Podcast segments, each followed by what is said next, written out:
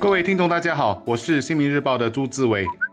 大家好，我是联合早报的王彼得。刚过去的星期天，读早报的人一定注意到一篇特稿的标题，就是“公路不是你阿公的路”。是的，最近有关脚踏车的争议越来越多。那天的新闻报道还说，去年涉及脚踏车的意外比前年多了二十三八千，情况是挺严重的。我先谈两点主要的根源。首先是我们土地稀缺，路不够用，所以就有路权之争。以前还好，路上主要是人和。和车，大家大致上是分隔的。你走你的阳光道，我走我的独木桥，基本相安无事。偶尔有交集是过马路的时候，例如在交通灯和斑马线上。但是现在脚踏车也多了，包括休闲的、运动型的，还有这一两年啊特别多的是在路上讨生活的送餐员。脚踏车骑在公路上就和车辆竞争，骑在行人道或公园连道就和行人争路。总之，空间太紧张。意外和矛盾就跟着多了起来。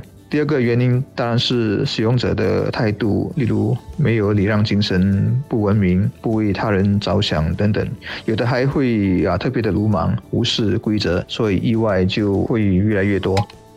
在公路上骑行脚踏车，近来成了一个热门的话题，但其实也是一个老生常谈。因为少数脚车骑士霸占了公路，引起驾车人士的不满，就引申出脚车骑士是否应该注册的问题。而就在几天前的四月十二日，政府就表示将与活跃通勤资讯小组合作，检讨脚踏车在公路上骑行的相关条例，不排除要求脚踏车骑士需要注册牌照或通过理论考试。这个消息一公布，其实所引起的反应是双方面的。我想大部分的司机和行人都会赞同。然而，我所认识的一些脚车骑士所持的意见是，在公路上有恶劣行为的脚车骑。是，其实只占了小部分。为什么要让所有的脚车骑士都像是戴罪羔羊一般呢？教育才是能够有效的培养脚车骑士负责任的行为的做法。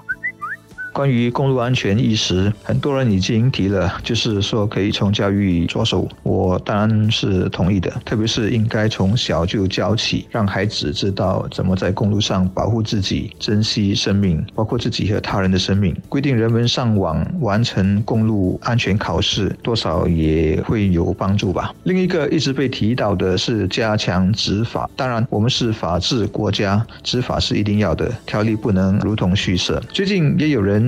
在考虑以前有过的牌照制度，估计也是在为日后的执法做准备吧。但必须指出，加强执法是有成本的。简单说，警察整天要盯住公路上的违例者的话，就会把少一点的资源用在防止其他的罪案上。我们常说，决定做什么事都有 trade off，这个现实是大家必须记住的。我个人是赞成针对司机、骑士和行人持续的进行公路教育，但我认为就在眼前，教育只能是辅助，唯有立法尝试做出一些改变，我们才可能看到一些不同的结果。所谓规则，如果外头已经有好一些脚车骑士可以不遵守基本的安全骑车原则，那么我们何不以规来规范呢？如果我们一直是奉公守法的脚车骑士，我们又何必担心需要？注注册牌照、参加理论考试，甚至有所谓的罚分制规则呢？说到底，法的设定本来就是来对付社会上少数的不法分子。我不能说立法就能完全解决这个问题，但就像孙悟空的紧箍咒，它必然会对一些人产生效果。当然，有一点还是需要留意的：好些驾车人士和行人也并不是圣人。他们在面对脚车骑士时，也需要有一些宽容心，明白到骑士也是公路的共有者。大家需要做的是更好的和平共处，在这方面的意识还是需要加强的。